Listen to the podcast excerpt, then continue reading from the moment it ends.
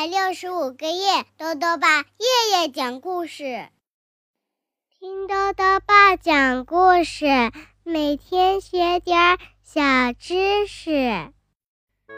亲爱的各位小围兜，又到了豆豆爸讲故事的时间了。今天呢，豆豆爸要讲的故事是《森林里的幽灵》，作者是美国的斯坦伯丹和简·伯丹。史玉翻译，由新疆青少年出版社出版。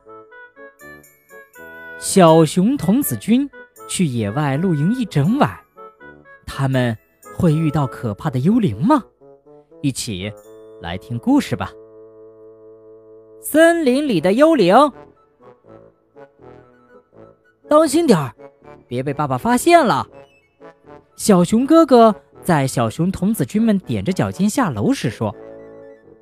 我们不需要爸爸，小熊妹妹说：“哦，是的，至少这次不需要。”弗雷德表兄赞同说：“哈哈，你们可瞒不了我，我知道你们要去幽灵森林露营一个晚上。”躲在台阶下偷听的熊爸爸跳出来说：“爸爸，真对不起。”小熊哥哥说。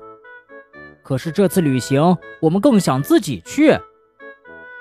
嗯，正好我也不想去呢。和幽灵一起睡，哼，我可不敢。熊爸爸说：“幽灵！”小熊们屏住了呼吸，害怕极了。嗯，对了，各种各样的幽灵，每天夜里都会出来游荡。还有他们的老大，森林幽灵之王。还是取消旅行吧，童子军们。我真觉得你们不该去。别听他胡说八道。无意中听到他们对话的熊妈妈说：“有幽灵，别再瞎说了。爸爸只不过想吓唬吓唬你们。出发吧，童子军队员们。”熊妈妈微笑着鼓励孩子们。小熊童子军向熊妈妈挥手告别时，熊爸爸鬼鬼祟祟地上了楼。他爬上阁楼，来到一只放破布的箱子前。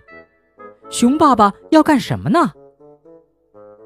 熊爸爸在一张床单上剪了三个洞，把自己打扮成一个露着熊掌的幽灵。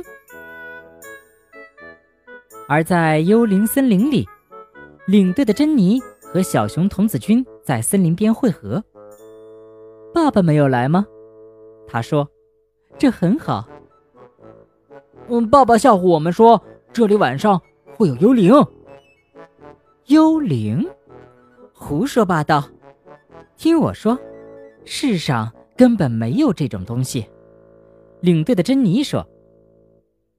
于是。小熊童子军开始修建营地了。他们支起帐篷，给油灯填满油，点燃篝火。趁着这个时候，珍妮抽空去周围勘察了一番。她收集到一些树叶，又采集了一些种子。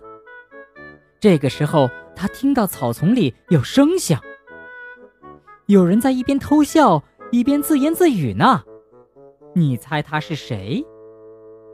对了，是熊爸爸。哦，这个游戏一定很有趣的。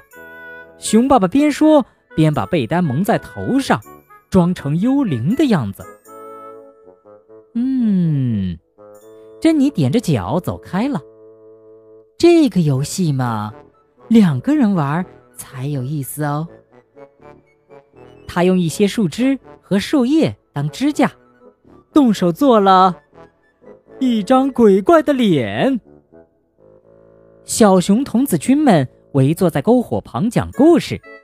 过了一会儿，他们就铺床睡觉了。就在他们迷迷糊糊刚要睡着的时候，忽然听见一阵“呜”的声音。他们一个个啊被吓得从头顶凉到了脚趾。哦，我是这座呃森林里的幽灵！哇！孩子们吓得跳了起来，他们奔向珍妮的帐篷，但是她不在那儿。我我我们该怎么办？小熊妹妹哭着说。就在这个时候，一个更可怕的幽灵出现了。是那张鬼怪的脸，把第一个幽灵吓了一大跳。哦，我才是这座森林里的幽灵！第一个幽灵吓得狂奔起来，扔掉了被单。哦，原来是熊爸爸。那么第二个幽灵是谁呢？当然是领队珍妮了。可就在这个时候，他们看到了第三个幽灵。呜！